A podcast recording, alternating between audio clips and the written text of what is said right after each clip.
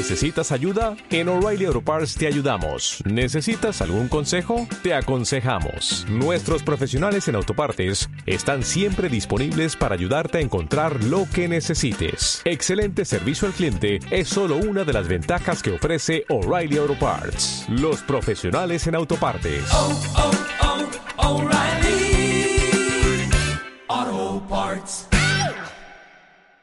Y ahora conectamos con historias reales de Iberia.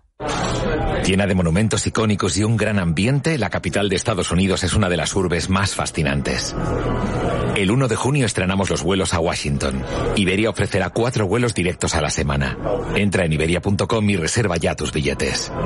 Iberia, cada día es el primer día. Radio Intereconomía. Información económica con rigor, veracidad y profesionalidad. Nuestros oyentes son lo que escuchan. Estrictos, precisos, honestos, competentes y capacitados. Di que nos escuchas. Intereconomía, la radio que se identifica con sus oyentes.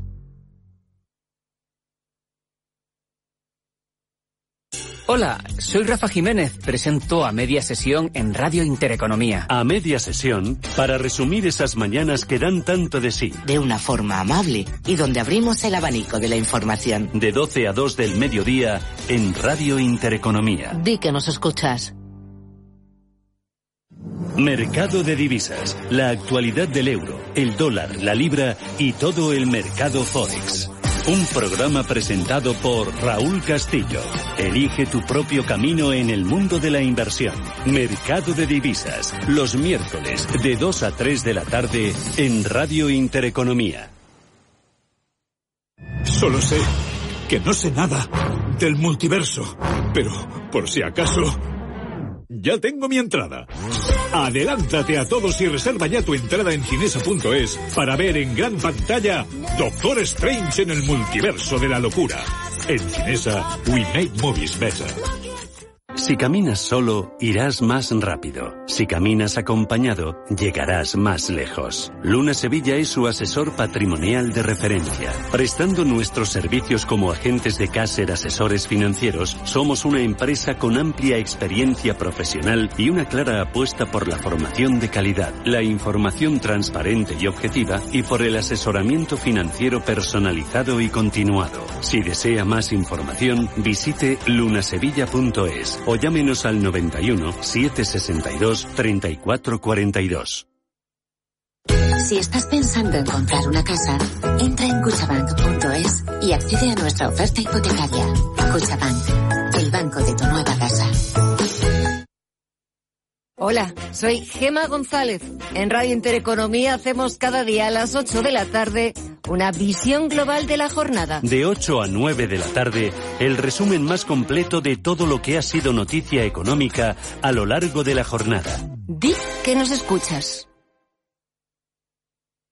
Inversores minoristas e institucionales, gestoras y entidades financieras, empresas, reguladores y supervisores. Los activos digitales despiertan cada vez más interés. Y en Blockchain Radio explicamos conceptos, dibujamos tendencias y damos voz a los principales actores de la industria. Blockchain Radio, a las 2 de la tarde, cada jueves, en Radio Intereconomía, con Javier Molina y Susana Criado. En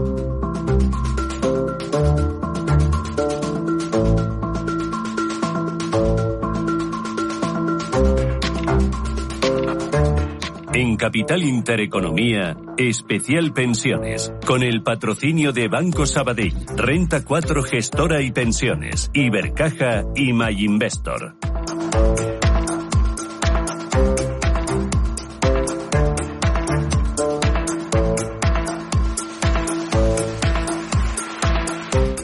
Radio Intereconomía, 11 y 9 minutos de la mañana. Arranca aquí el segundo tramo de este especial pensiones. Esta jornada que en Capital Intereconomía dedicamos a algo tan importante para la sociedad, pero también para la economía, las pensiones, el ahorro a largo plazo, el ahorro pensado en la jubilación.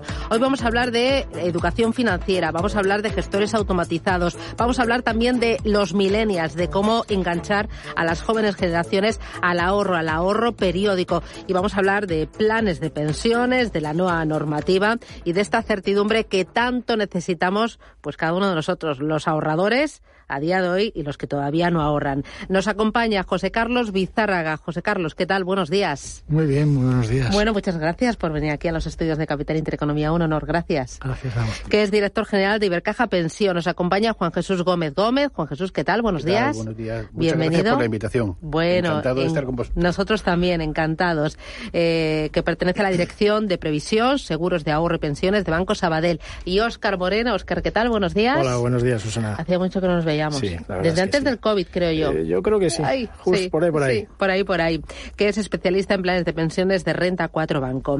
Eh, oye, enseguida vamos a hablar de productos, vehículos, educación financiera, como novedades, ¿no? De todo lo que está permitiendo la tecnología, que desde el COVID está siendo una auténtica revolución. Y yo creo que también que ha habido un chip muy importante, un cambio en eh, todos nosotros, pero especialmente los, en los más jóvenes, en esa necesidad de ahorrar. Pero antes, la actualidad manda y la actualidad nos tiene un poco confundidos, al menos a algunos de nosotros. Este año podemos aportar 2.000 euros a nuestros planes de pensiones privados individuales, que es lo máximo. No, 1.500. 1.500. Este año 2.000. O sea, 2000 este fue el año- pasado. 2000 Pero fue- no, no va a cambiar. Ha cambiado ya a 1.500 desde 1 de enero. Pero ahora existía la posibilidad, se está debatiendo, o ahí se está dejando, se ha dejado la puerta abierta, que también en 2022 se mantengan los 2.000 euros. Bueno, hay unas enmiendas en, el, en, el- la, en la nueva normativa eh, y en esas enmiendas sí que hay grupos parlamentarios que están pidiendo eso, pero va a depender del, del consenso político que pueda que pueda haber, ¿no? En, en esa en ese debate. Así que me he venido yo Pero arriba. me he venido yo arriba y me he animado, pensando ya que otra vez los ojalá te 2.000. Ojalá sea alguna información privilegiada y Porque ya lo de los 8.000 finiquitado. Bueno, por el momento finiquitado, pero nunca se sabe ahí. De hecho, ahora se habla de que si para los autónomos va a haber también una mejora, pero al final son todos ruidos hasta que no se concrete con el consenso, eh, como hemos comentado. Pero ojalá te oigan con los 2.000 euros, pero ya. Porque a día de hoy, en este 2022 y el pasado 2021, ¿qué es lo máximo que cada uno de nosotros podemos ahorrar a través de planes de pensiones? Bueno, pues lo- eh, de manera individual, eh, el año pasado 2.000, este año eh, 1.500 y como dicen los compañeros, veremos lo que ocurre de, pues, de estas discusiones que tenemos en el, en el Congreso, de, las negociaciones dentro del mismo gobierno, eh, del, go- del gobierno con la oposición, porque parece que no se pone todo el mundo de, de acuerdo y yo creo que esto pues genera un poco de incertidumbre, ¿no? Eh, en general ya eh, no solamente al, al- sistema individual que ya se ha visto el año pasado lo que ha ocurrido, 40% menos de- de ingresos, de, de prestaciones eh, personales y, y, bueno, pues eh, algo muy significativo, ¿no? Que las prestaciones netas por primera vez en el sistema individual eh, son, han sido negativas. Yo creo que esa es una de las claves que, o una de las notas que hay que, hay que poner encima de, de la mesa. Claro, pero esperabas otra cosa No, con no. ese ruido Yo que estamos teniendo y sobre todo Yo con la limitación, con ponernos un tope tan abajo a la aportación a los planes de pensiones. Yo no, pero, pero es, un, es una situación que es real, que esta sí que es real, no es virtual y es eh, bastante preocupante. Sí, además es que desde que le han metido el enfoque fiscal, es decir, que han endemoniado un poco lo que son los planes de pensiones, diciendo, mira, es un instrumento pensado para gente con mucha con mucha riqueza y son los que se van a be- beneficiar de, de los planes de pensiones, cuando realmente no es así. Si te das cuenta, eh, hay muchos clientes de banca privada que no tienen planes de pensiones. ¿Por qué? Porque tienen tanto dinero que no les el efecto fiscal de un plan de pensiones pues, era irrisorio. Y un poco se ha despreciado a gente, aquella gente que quiere realmente ahorrar para la jubilación y se ha aumentado a 1.500 por un efecto prácticamente recaudatorio. Entonces, hasta que no se cambie esa visión de fiscalidad por previsión, pues eh, lo tendremos complicado. Ahora se quiere potenciar la parte de planes de pensiones de empresa, pero todavía no se ha concretado muy bien cómo se quiere realizar, porque también está un efecto fiscal que, que tampoco gusta a determinados grupos de la, del gobierno. Entonces, eh, tenemos un problema ahí de cara a un marco estable de la previsión. Y ese marco estable de la previsión, ¿vosotros estáis notando que está mermando el interés por el vehículo plan de pensiones o está mermando en general el interés por ahorrar a largo plazo? Pues yo te diría que de momento no lo están consiguiendo. Sí es verdad que hemos tenido una disminución muy grande de las aportaciones, pero en línea con, con la limitación de aportaciones de los que, eh, si analizamos el año pasado, de los que eh, podían aportar hasta 8.000. Eh, nosotros hicimos un cálculo en el sector de qué impacto podía tener si todos esos ahorradores no aportaran más que los 2.000 y, y el resultado ha salido clavado de la previsión a lo que ha pasado. Eso quiere decir que los que aportaban antes siguen aportando, pero con la limitación que tienen. ¿Eso qué nos transmite o qué idea podemos tener con eso? Que, que el producto en sí mismo eh, a la gente le gusta, a la gente lo aprovecha y lo tiene. ¿Y es un incentivo al ahorro? Pues cada vez menor, cuando en, un, en una sociedad como la nuestra, donde los planes de previsión de empleo eh, todavía no han arrancado, eh, al contrario que ha pasado en otros países de Europa, eh, donde sí estábamos eh, trabajando y teniendo unas cifras relativamente buenas, que eran en los individuales y había un crecimiento sistemático, pues simplemente le quitamos el beneficio fiscal, con lo cual el mensaje que mandamos a la ciudadanía es que es que ahorrar pues a lo mejor no es interesante, ¿no? Entonces eso es una pequeña barbaridad. Totalmente de acuerdo. O sea, yo lo que nosotros hemos visto es que, que o sea, bajando el límite de, de los 8.000 a los 2.000 o los 1.500, la gente va, va a ese tope, la mayor parte de gente que, que está aportando, y muchos te dicen, ¿y ahora qué? Bueno, pues ahora, ahora hay que esperar, para empezar. Y en el tema de empresas, ¿ahora qué? Bueno, pues es que este, el tejido empresarial español, más allá de las grandes empresas, se compone por eh, microempresas y pymes. Y esas, ahora mismo, sobre todo en este año, con inflaciones del 8, del 9, del 10%, del 5, eh, en algunos momentos, pues tienen bastantes otros problemas. Esto lo miran, por supuesto que lo miran, pero si hay un marco jurídico estable y conocible y predecible, ahora mismo eso, pues es que no existe. Aún así, eh, viendo la volatilidad que están experimentando los eh, mercados y ahora con esa caída que llevan la mayoría de los índices en Europa y en Estados Unidos, el Eurostock 50 lleva un menos eh, 15-17% en el año, el Nasdaq menos un 29, menos un 30% en el año, el Dow Jones un poquito menos. Viendo esta volatilidad de los mercados eh, y viendo el ajuste en las valoraciones, para aquel ahorrador que quiera aportar las 2.000 euros que hay, no, que había este año 2.500, que me lío, que me, me vengo arriba, eh, esos 1.500 euros, el plan de pensiones sigue siendo un buen vehículo y ahora es un buen momento para ahorrar. Sí, la verdad es que incluso podríamos decir, eh, has comentado índice de renta variable, pero si te vas a la renta fija, eh, Ah, también ha también. sido... eh, Está siendo dramático. Está siendo muy dura, porque nunca se ha producido una caída tan rápida en tan poco tiempo. Pues hablar de pérdidas a lo mejor del 5 o 6% en renta fija en función de la duración. Eh, pero hay que verlo este instrumento como un instru- instrumento a largo plazo, porque estamos viendo ahora, comentamos, bueno, puede haber caídas de 10, pero si miro los dos años anteriores, bueno, por los años anteriores, eh, antes de enero, de los 12 últimos meses, 10, nav- 10 habían sido positivos, es decir, mo- mover en rentabilidades de 15 y 20%. Claro, lo que no nos debe ver cuando vemos lo- con los mercados, yo creo que debemos olvidar lo que es el retrovisor, el mirar hacia atrás, porque al final es un tema de ciclo. Eh, el que ahorra ahora, ¿qué le va a pillar? Le va a pillar, se puede decir, la parte de abajo del ciclo. Entonces, posiblemente a largo plazo, siempre hay que ver estos productos, que al ser un producto a largo plazo, le va, va a tener mucha volatilidad y hay que, bueno, el- siempre todo lo que son mercados de renta variable, pues siempre van a ser mejor que un mercado de renta fija con tipo de interés bajos que hemos visto ahora. Pero siempre tenemos, bueno, lo que se va a cumplir es que dentro de un nivel de ciclo hay que verlo con un horizonte temporal, no en el corto plazo. Ahí correríamos un error. Imagínate la gente que está con prestaciones, que tiene ya su saldo, ya no hace aportaciones.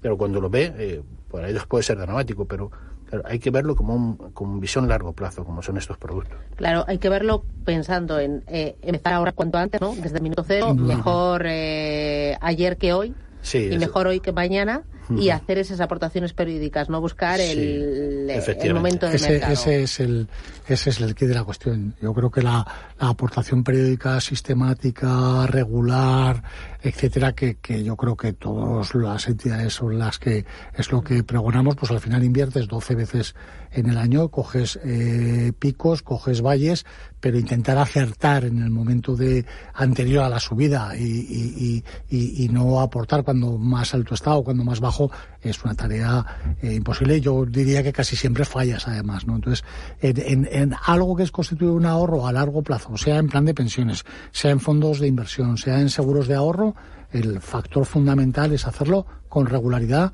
y además con, no con lo que nos sobre a final de mes, sino con, con una sistemática que esté eh, organizada y organizada desde el principio. ¿eh? En la medida que cada uno pueda llevar una parte de sus ingresos al, al ahorro sistemático, y ya te digo, el plan de pensiones hasta los 1.500 euros, por supuesto, porque tiene un beneficio fiscal, y a partir de ahí hay otros vehículos, no, no nos tenemos que desanimar por esa situación y hay que seguir ahorrando. Es que es el, es el mejor mensaje que creo que le podemos mandar a, la, a, a los clientes, ¿no? Efectivamente, yo creo que hay un concepto para mí clave, eh, es invertir en ti. Tú invertirías en ti todos los días. Pues no todos los días vamos a invertir en un plan de pensiones o en, o en un fondo de inversión o en seguro de ahorro, pero sí que tienes que tener ese concepto pues mes a mes. Tienes que ver cómo de tus ingresos inviertes una pequeña parte para tu futuro y este es un buen momento, sí. Después del COVID también fue un buen momento, sí.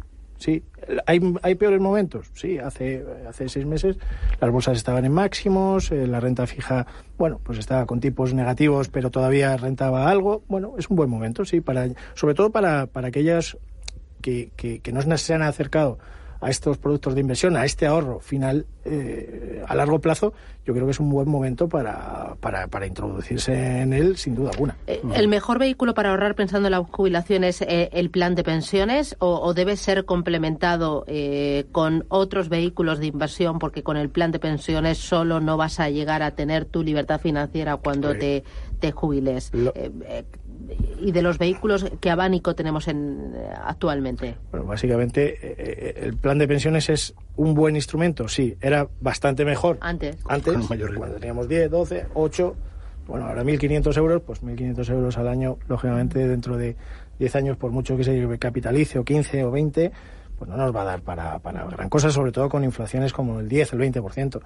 Ni aunque uno empiece con 20 años, con su primer puesto de trabajo, es con que 26. Eh, Estamos hablando de, de 1.500 euros eh, al año. Es que... Si lo multiplicas, enseguida es que ves multiplicar, la o sea, cantidad. o sea, en 10 años, 15.000 euros. 15.000 euros, por mucho que se revalorice un 5, un 10% de media, es que echa números. Pero lo, lo ideal sería, yo creo que, hay que cuando empieces, pero O sea, Con imagínate, a ver, lo ideal, vamos a empezar a soñar. Lo ideal sería empezar con tu primer puesto de trabajo. Cuando tengas tu primer salario, decir, yo cobro el salario igual que eh, pongo tanto para el móvil, para el alquiler o para las copas del fin de semana, tengo que poner tanto.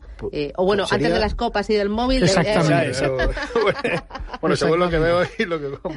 Pero prácticamente, a ver, si empiezas, si pongo cuando empiezas eh, a trabajar, pero entre un 5 y un 7% sería algo idóneo para... de tu salario. De tu salario. Para, para Al tener final, eh, eh, una- eh, la, la gente más estudiosa, en este caso el profesor Arce, que todos le, le conocemos, él habla de, de- de que la aspiracional de cualquier ciudadano sería complementar en unos 300 euros la, la, la pensión. La- o- o- hoy, la que tenemos hoy, pues buscar esos 300 euros que complementaran la pensión pública que tengamos hoy. Insisto, dentro de 10 años, pues habría que actualizar esos 300 euros y con las inflaciones que tenemos, bueno, pues, pues igual se nos ponen los pelos como, como escarpias, ¿no? Con el resultado, pero, pero sí que hay que estar en el entorno del 5 o 7% de tu salario todos los años y antes de las copas y antes de las Sí. cervezas porque no puede ser con lo que con lo que con lo que nos sobre a final de mes porque seguramente nos sobrará poco porque enseguida le encontraremos utilidad no Eh, y eso lo vamos a ver cuándo. O sea, tenemos el suficiente nivel de educación financiera o lo tienen los más jóvenes. No sé si ahora con esto del COVID y con esto también de la eh, incertidumbre laboral que la que vivimos y nos hemos instalado, la gente es más consciente de que tiene que, eh, buscarse un complemento a la jubilación. Mm, pues tengo mis serias dudas. Mira, eh, justo ayer hablaba con, una persona en, en nuestra generación, eh, que más o menos somos todos de, de la misma quinta. Nuestros padres normalmente decían, tú estudia una carrera y encuentra un trabajo seguro. Y estaban las madres súper contentas, además el trabajo seguro y estabas en la empresa durante 10, 20, 30 años. Y ahora nosotros a nuestros hijos no les decimos eso. Les decimos, aprovecha, equivócate, prueba, eh, no te apoltrones y te acomodes en una empresa o en un puesto de trabajo, arriesga, que luego ya tendrás el momento de estabilizarse. No sé si, eh, como ahora el mensaje en otros ámbitos de la vida es distinto, en el ámbito también, oye, al mismo tiempo que arriesgas, que saltas, que pruebas, ten tu colchoncito porque mamá y papá nunca van a estar aquí por siempre jamás. No, no sé si estáis notando este cambio de percepción. A ver, yo lo que, yo desde luego en el ámbito personal lo que veo es que realmente tienen, eh, cuando tienen unos determinados ingresos eh, eh, cubiertos, sí que tienen la aspiracional de ahorrar algo, ¿vale? Que sea para la jubilación, yo creo que eso es lo que lo que ven lejísimos. Bueno, Pero- ya empezamos con el hábito. pero, pero Algo es no, hábito. claro, pero Susana, yo creo que nos pasaba a nosotros lo mismo. Si yo analizo también lo que pensaba cuando tenía 24, 25 años y empezaba Bueno, a tú ni te planteabas ahorrar. Bueno, No le quedaban después de Esa- la salida. esa edad- Bueno, como mucho era para comprarte el piso, porque había que tener un piso en Claro, propiedad, claro. pero es que ahora eso también ha cambiado. Eso ha cambiado. Claro, Que- claro. Es decir, culturalmente todo irá llegando. Ahora, los chavales ahora mismo, muchos, no tienen la aspiracional de tener una vivienda en propiedad. Para nada. Pero ni el coche, seguramente. ¿eh? todo el tema del, del, del pago por uso, eh, etcétera, está viniendo, está llegando por eso, ¿no? No, no, no se compran un coche porque no tienen dónde aparcarlo.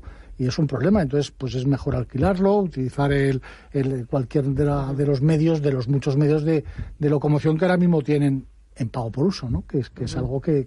Y aquí tiene que pasar un poco lo mismo, ¿no? Tenemos que ver fórmulas eh, para incentivar que los jóvenes vayan ahorrando para la no para la jubilación o para lo que sea el día de mañana, ¿no? Para, para un evento inesperado o para lo que sea, ¿no? Sí, yo, yo creo que, que- has tocado un tema y desde mi punto de vista es súper importante como es la eh, formación eh, eh, financiera en este caso o la educación financiera.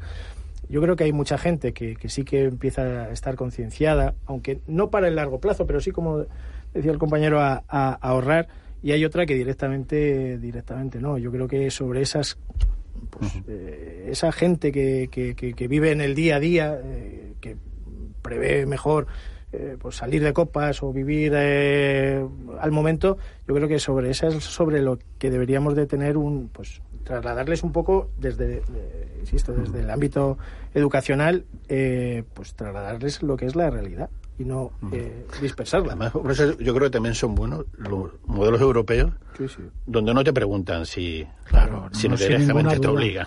Los planes de empleo son Efectivamente, Sí, donde directamente, pues, mira, va una parte de tu salario, va a este modelo.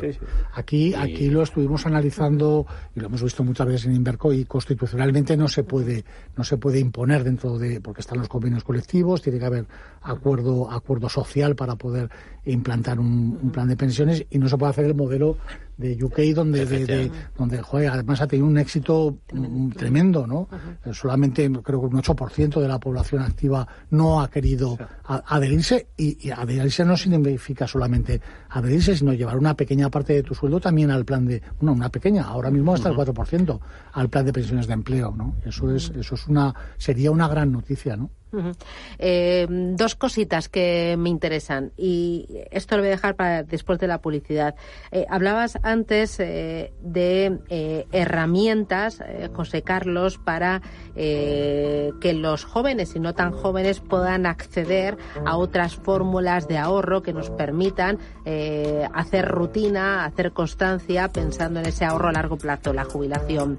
Vamos a hablar de la tecnología, qué abanico de oportunidades y opciones ha abierto y también cómo acerca la tecnología el ahorro y la transparencia del vehículo plan de pensiones a todo ahorrador y también a, a los más jóvenes y también que quieren muchas veces esa inmediatez, el no casarse con el plan de pensiones para toda la vida, el no casarse con la entidad tampoco para toda la vida. Ahora ya ha cambiado todo. ¿Qué, qué oportunidades ofrece la tecnología? Y luego no sé quién de vosotros mencionaba a José Antonio Arce. eh, justo ayer se celebraba en eh, Deusto Alumni eh, un evento en el que se hablaba de las pensiones y decía ERCE, Ojo porque los baby boomers van a necesitar 500 euros extras a la pensión. Dice, los nuevos jubilados sin ahorros tendrán que vender su vivienda para sobrevivir porque vienen curvas vienen eh, momentos complicados. ¿Me lo podéis explicar? Eh, porque este escenario tan complicado, realmente vamos a tener que sí o sí complementar nuestra pensión. Eh, publicidad y vamos con ello.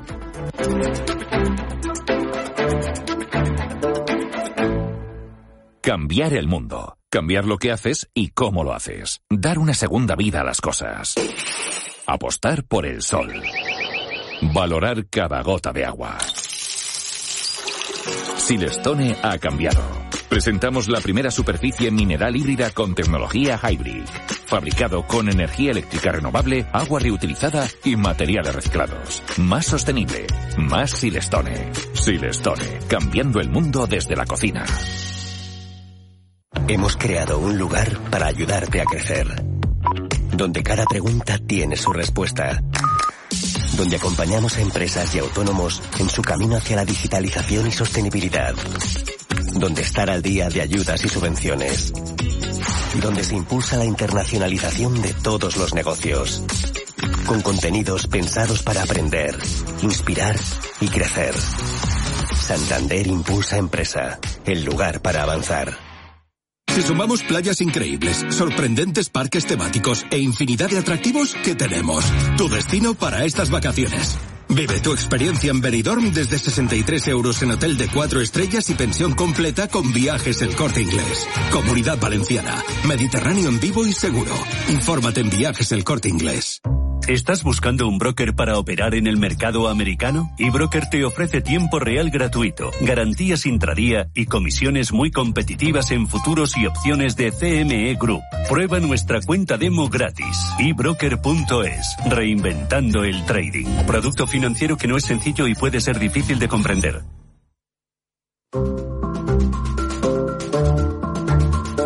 En Capital Intereconomía, especial pensiones, con el patrocinio de Banco Sabadell, Renta 4 Gestora y Pensiones, Ibercaja y MyInvestor.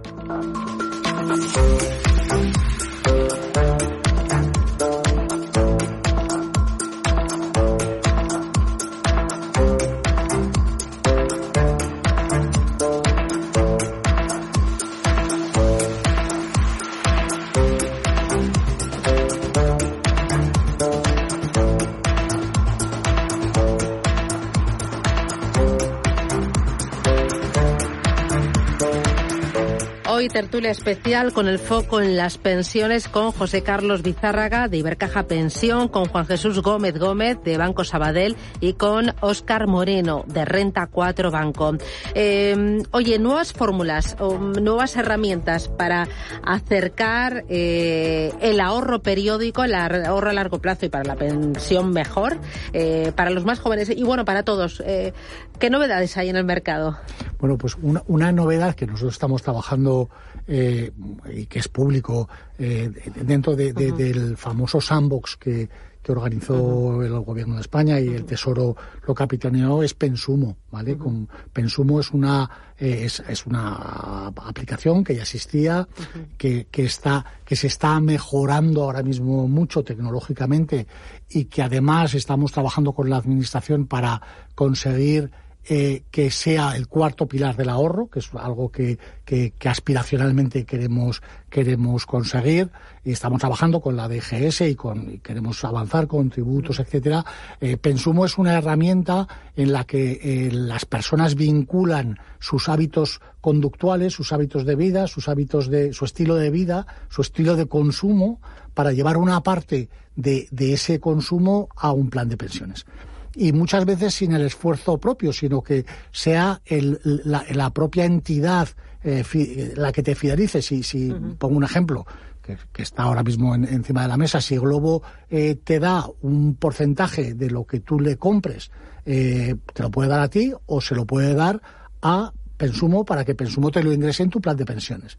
Como, como globo puede haber muchas, muchas, eh, muchos comercios, grandes y pequeños, que cuando hagamos un consumo con ellos, eh, nos pueden hacer dos cosas. Una, un redondeo de esa cantidad y lo lleven al plan de pensiones, pero también eh, eh, esas formas de fidelizar que tienen, que en lugar de, de, de ser acumulativas, no sé, pongo el ejemplo de una gasolinera, te puede dar eh, cada puntos, cinco los puntos. puntos para que laves Sí, el coche. Pues sí. en lugar de que laves el coche, pues que te lo lleven a tu consumo, de una forma automática. O sea, en esto el cliente no tiene que preocuparse de nada, porque está ligada a su tarjeta de crédito con una serie de comercios que tienen esas promociones y automáticamente sin hacer nada le va a llegar a su cuenta y su cuenta va a ser un plan de Y pensiones eso se para está ahora trabajando en el sandbox, que es como un campo de experimentación, pruebas, ¿no? De correcto. pruebas. Entonces, ahí, hay dos cosas, una parte tecnológica y otra parte regulatoria. Ah, vale. ¿Por qué? Porque pensamos y estamos trabajando o queremos trabajar con la administración y que ellos se den cuenta de que si a la normativa actual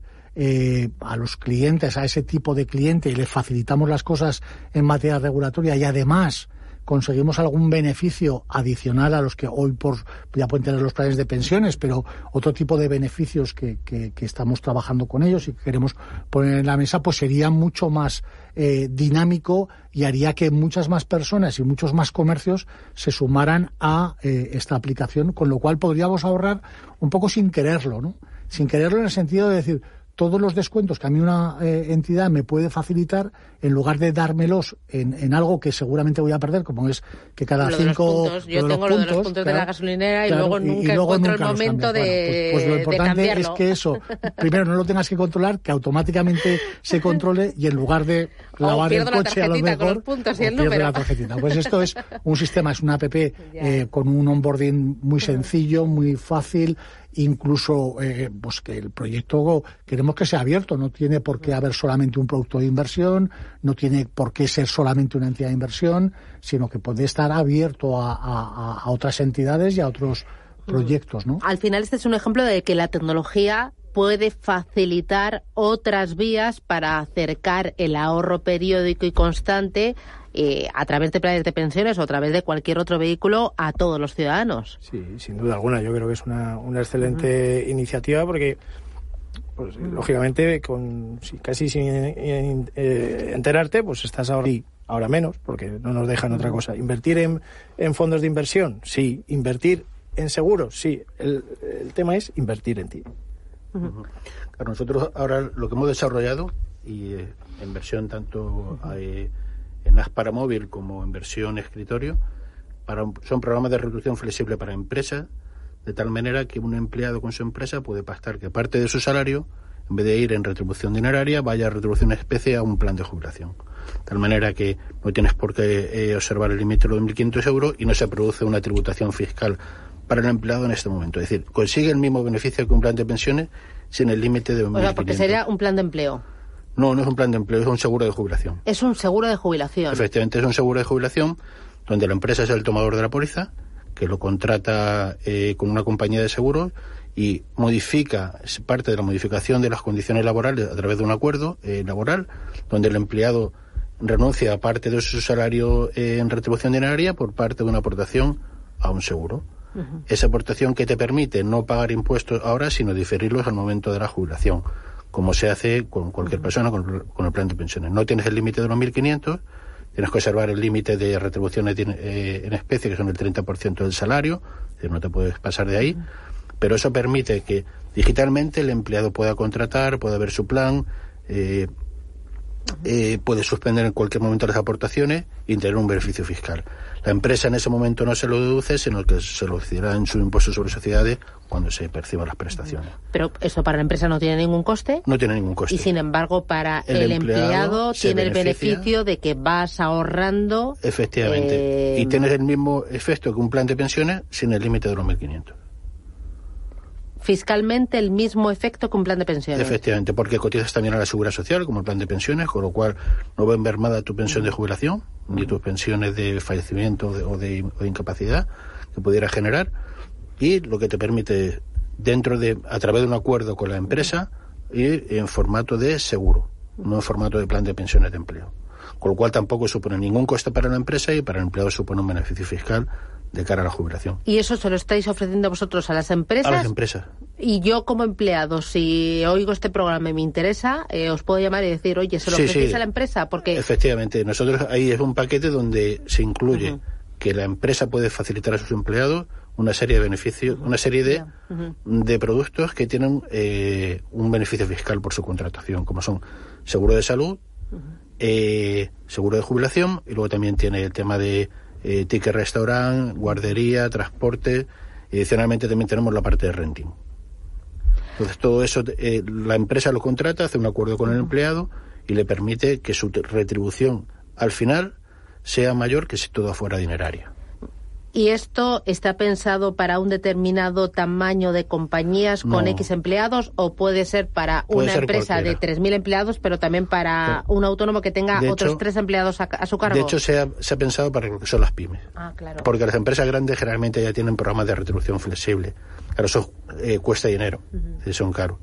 Nosotros hemos diseñado para pequeñas empresas y su coste es 50 euros al mes. O sea, eh, porque ellas, sí, lo que veíamos es que eh, las pequeñas empresas no lo tenían porque eran programas para gran empresa. Entonces, de, de tal manera que te permite, eh, en base a economía de escala, el poderlo, el poderlo aplicar. Y eso lo estamos ya eh, aplicando eh, de tal manera que esté incluso lo que es la empresa y el empleado móvil y, eh, y lo que sería también en versión escritorio.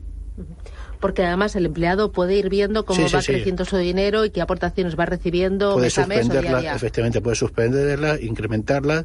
Siempre tiene, como los tenemos que coordinar con el departamento de administración de la empresa, pues siempre decimos, si lo haces antes del día 15 lo ve ya la nómina de este mes y si lo haces después lo ve dentro del mes siguiente.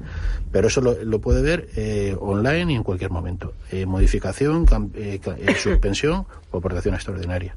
Al final la tecnología está facilitando que Sí, sí. haya y que tanto entidades como también eh, empresas como eh, ciudadanos eh, busquemos otras fórmulas para intentar ahorrar de forma periódica, de forma constante, y sin que nos duela demasiado en el mes a mes, ¿no? En el día a Sí. día y eh, abstraernos de todo el ruido que hay ahora mismo en, en torno eh, a, a los planes de pensiones, ¿no? Y al ahorro futuro. Sí, efectivamente. Bueno, es una maravilla, ¿eh?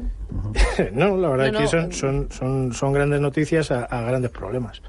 Lógicamente, eh, la situación de, de las pensiones en España es la que es, hay que, no hay que cerrar ni ponerse una venda a los ojos. La situación para los próximos años, pues, pues lógicamente con el envejecimiento de la población, pues, pues se va a deteriorar y, y eso nos hace ver otras cosas. El año que viene, pues, este año hemos tenido ingresos por, eh, en el sistema de la seguridad social cercanos al 11,5%. Y en gastos, un 14%. Es decir, ha habido un déficit. Un déficit que nos podemos hacer trampas al solitario, que no es de la seguridad social, que es de la administración del central, como es ha sido el, caso, pero hay un déficit claro y, y- y- e importante, y va a ir a más. El crecimiento de, de los ingresos en los próximos 3-4 años no llegan al 5%. El crecimiento de los gastos se están cercanos al 6%. O sea, esto no, no va a parar. Si, si no hacemos algo, desde nuestro punto de vista privado, difícilmente vamos a, tener un complemento grande en, las pensiones. Eh, Hacía yo referencias a las declaraciones de- del profesor, de, de José Antonio Erce, que decía que eh, las pensiones de la seguridad social para los nacidos entre 1946 y 1964 no van a ser suficientes para su subsistencia. Y si no han ahorrado para la vejez, tendrán que vender sus viviendas particulares el que la tenga. ¿Realmente la situación es tan dramática?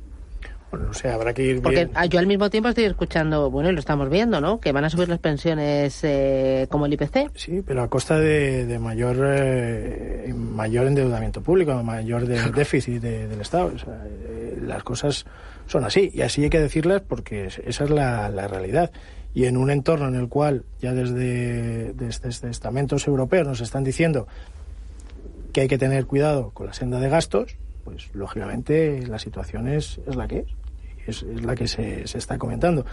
Eh, ¿va- ¿Vamos a poder eh, seguir aumentando este ritmo de gastos? Pues, sinceramente creo que, lo dudo. Yo creo que la- las, las reformas que se están poniendo encima de, de la mesa van hacia ese mm, eh, disminución de alguna manera de, de, los gastos, porque si no la situación, pues, pues es, eh, no sé si son 500, son 600, depende de, de, cada estamento, pero es una situación en la que sí vas a necesitar eh, ahorro privado.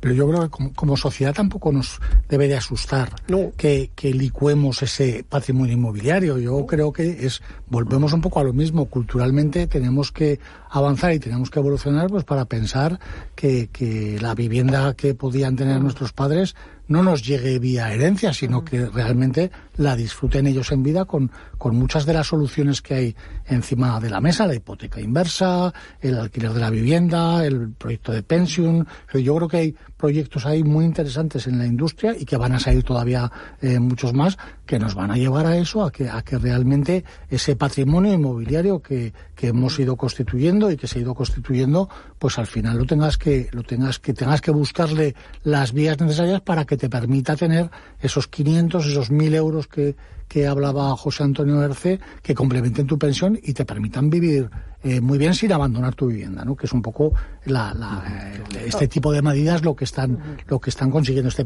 este, este tipo de productos, ¿vale? Eh, vosotros estáis viendo eh, en la entidad en, en, Ibercaja, vosotros también en, en Banco Sabadell más interés por otro tipo de vehículos que tradicionalmente estaban totalmente ahí aparcados, porque hay esa necesidad y también porque ha habido uh -huh. un cambio de mentalidad en, entre las generaciones y también otro tipo de familias. Ahora sí. ha cambiado todo.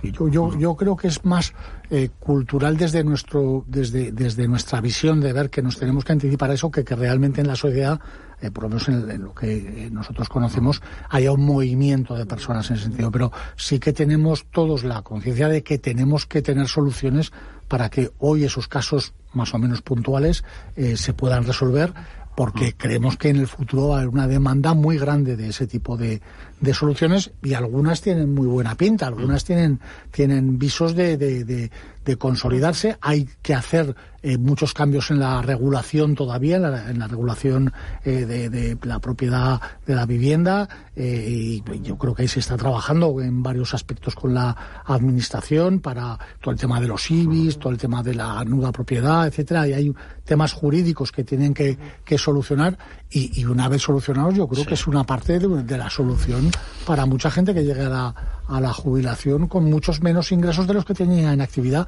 que es lo que le va a pasar a la generación de los baby boomers. Sí, yo creo que ahí tenemos un agujero por cubrir a nivel sectorial que es el tratamiento de la vivienda. Sí. Nos llegan casos puntuales, uh -huh. pero claro, son casos puntuales que son dramáticos. Es decir, alguna, una persona quiere la vivienda no puede y no. Uh -huh. Luego hace falta un marco estable. Claro. Porque no hay que olvidar que detrás están los beneficiarios. Uh -huh. Y los beneficiarios, si no hace una operación teniendo en cuenta los beneficiarios, sus parientes, luego puedes tener un problema. Porque luego puedes un problema reputacional, que si son personas de, edad ya más avanzada, cualquier operación con ellas, eh, luego puede ser susceptible de que, de que los beneficiarios, los hijos, pues piensen que, bueno, que, la operación ha sido adecuada. Entonces, todo eso requiere un marco estable y ahí tenemos, yo creo, a nivel digital tenemos un agujero que todavía no tratamos bien las prestaciones, en el uh -huh. sentido de, de que nos tratamos bien lo que son las aportaciones, la contratación del plan, la movilización, lo hacemos rápido. O sea, porque me estáis diciendo que eh, es demasiado lento. Demasiado lento y tienes que ir a un sitio físico. Es decir, cuando llego a un sitio físico es tú para una, una prestación tienes que hablar con tu agente o con tu oficina, llevarle la documentación de la seguridad social acreditativa que estás jubilado, rellenar el modelo de retención para que te lo para que eh, acredites que estás jubilado y luego ya te empiezan a pagar. Pero al final es un ahorro que tú podrías cobrar en cualquier momento y de cualquier forma. Es decir, yo quiero ahorrar 300, pero ahí me hace falta 500. Bueno, pues nosotros hasta para esos 500 tienes que volver a la oficina a pedirlo. Es decir, no somos capaces de que digitalmente digan, mira, yo quiero 500 y en ese momento lo dejas en tu cuenta. Eso nos falta. Eso, por ejemplo, en la pandemia sería otra forma de, de agilizarlo, porque la gente, a ver, para una oficina tienes que llamar cita previa, si no lo ponemos fácil. Con lo cual, uh -huh. el siguiente paso de digitalizar en pensiones debería ser la parte de prestaciones. Y el siguiente paso, yo creo que de arreglar la situación financiera de la jubilación, puesto que la esperanza de vida se va a incrementar, sería el arreglar el tema de la ecuación de la vivienda.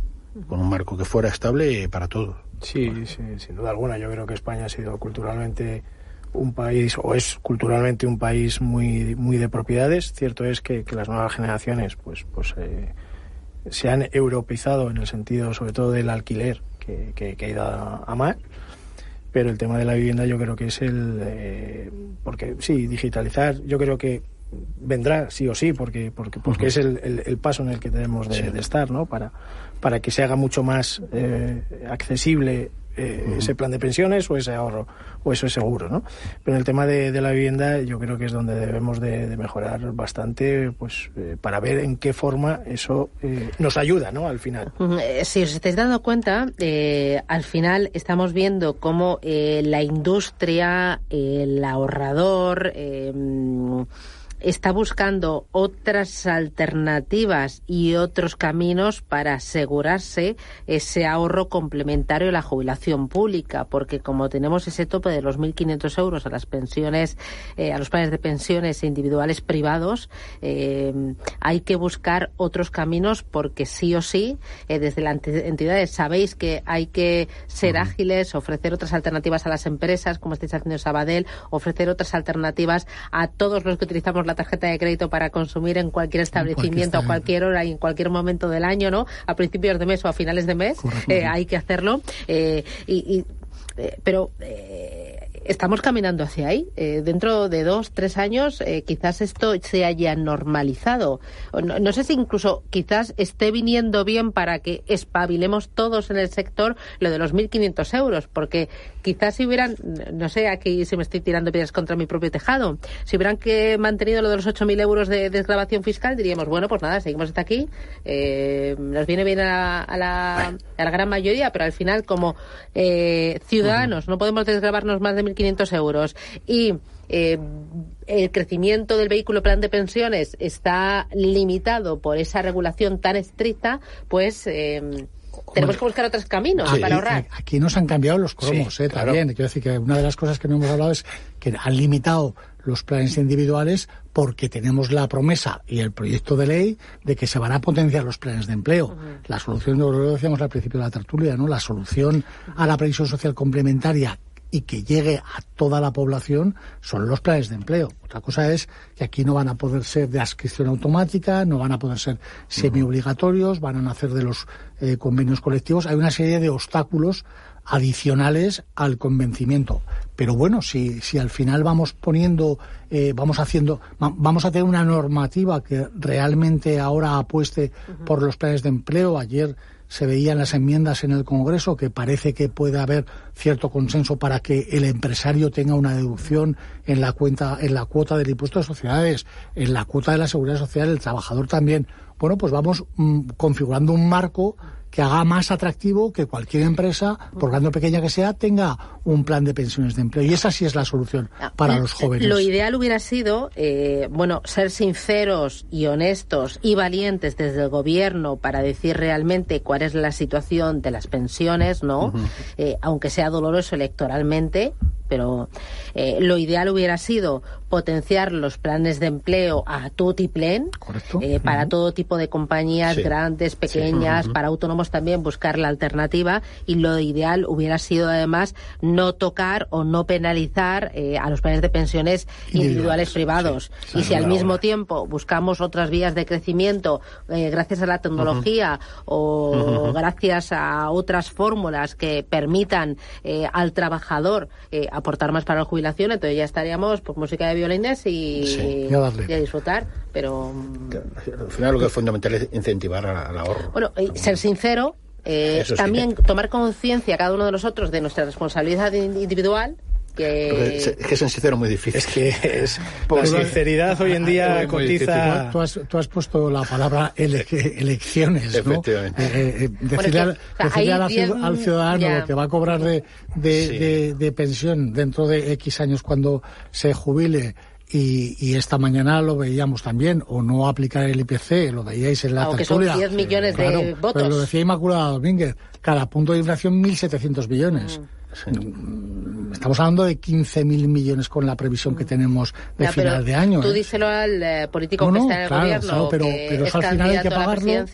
Y, y Bruselas nos está diciendo que tenemos que, que le diga a los 10 millones de pensionistas, 10 Claro, millones por de votos, que les es voy a recortar la pensión. Por eso es difícil la sinceridad y nos queda el factor de equidad intergeneracional, que, que a ver cómo se, como se plantea para los Ujú. Y luego queda nuestra parte de responsabilidad individual. Sí, sí, esa Sí. sin duda. O sea, yo creo que esa, esa, yo creo que es la más avanzada. Es la más avanzada en, en ciertas partes, sobre todo en lo que a sinceridad y realidad eh, que estamos viviendo. Es decir, tú al final ves la pirámide poblacional, los ingresos, cómo está yendo todo y, y las perspectivas que va a haber y o te espabilas o tú verás. Eh, me queda poquito tiempo. Me gustaría que cada uno de vosotros me diera eh, un mensaje, un broche de oro, un colofón a, a este espacio que hemos dedicado a fomentar el ahorro, eh, a, a- a- a fomentar también la responsabilidad, a hablar de otro tipo de iniciativas que estáis tomando las entidades para, para intentar eh, eh, solucionar y ponérselo fácil, transparente a cada uno de los ahorradores. Darme, darme un par de ideas. Empieza tú, Juanjo. A ver, eh, eh, yo, Juan empecé- Jesús. yo empezaría, bueno, me hubiera gustado que los 1.500 eso- euros que has dicho los 2.000 hubieran sido 8.000 al Yo, principio. yo también, ¿eh? Yo también. Pero bueno, yo creo que la necesidad de tener un marco estable y promover el ahorro eh, eh, de manera, tanto a la empresa como a nivel individual, pueden cohabitar ambos. Y eso, eh, concienciación yo creo que existe, y, pero eh, necesita el promoverlo dentro de un marco estable. ¿Y existe esa concienciación más hoy que hace dos, tres años? Yo te diría que sí, que sí. A ver, lo que la pandemia nos ha, también nos ha afectado a nivel de, no solo en la parte digital, sino en la parte de ahorro. En la parte de ahorro que te puede venir un imprevisto y que tienes que tener un dinero acumulado. No sé si será para la jubilación o no, pero la necesidad de ahorrar, sí. Mensaje de cierre, Oscar. necesidad de, de ahorrar sí o sí, porque la realidad eh, dista bastante o, o dista mucho de, de los mensajes poco sinceros. Y José Carlos. Lo repetimos, ahorrar, ahorrar, ahorrar. El vehículo es importante, pero, pero no es lo fundamental. Al final, todo debe ponerse en manos de un buen asesor, que hagas esa planificación, eso que decía el profesor Erce, cómo consigo esos 500 euros dentro de 15 años, de 20 años, y voy a planificar cuál es la hoja de ruta que tengo que llevar. Vehículos hay. Es una pena que, que, que no tengamos a los planes de pensiones con una deducción mayor, pero hay otros muchos vehículos que son muy, muy aptos para poder llegar a, a esa jubilación con, eso- con ese complemento. Ahorrad. eh, Les invito a todos ustedes a volver a escuchar la tertulia. Ahorrar Vamos partido a partido. Los, audios Sería. en el podcast porque es, es muy importante. Sí. Ese ahorro constante periódico es del minuto cero. José Carlos Bizárraga desde Ibercaja Pensión, Juan Jesús Gómez Gómez desde Banco Sabadell y Óscar Moreno desde Renta 4 Banco. Un placer. Enhorabuena y a seguir sembrando y predicando, que esto queda. Esto es como con los Esto es un hijos, ¿no? apostolado. Esto. Muchísimas sí. gracias. Luego ya cuando maduramos nos damos cuenta. apostolado. Sí, sí. Gracias, un Gracias. placer. Muchas gracias. Señores, nos vamos. Hasta mañana a las 7. Adiós. En Capital Intereconomía, especial pensiones, con el patrocinio de Banco Sabadell, Renta 4 Gestora y Pensiones, Ibercaja y MyInvestor.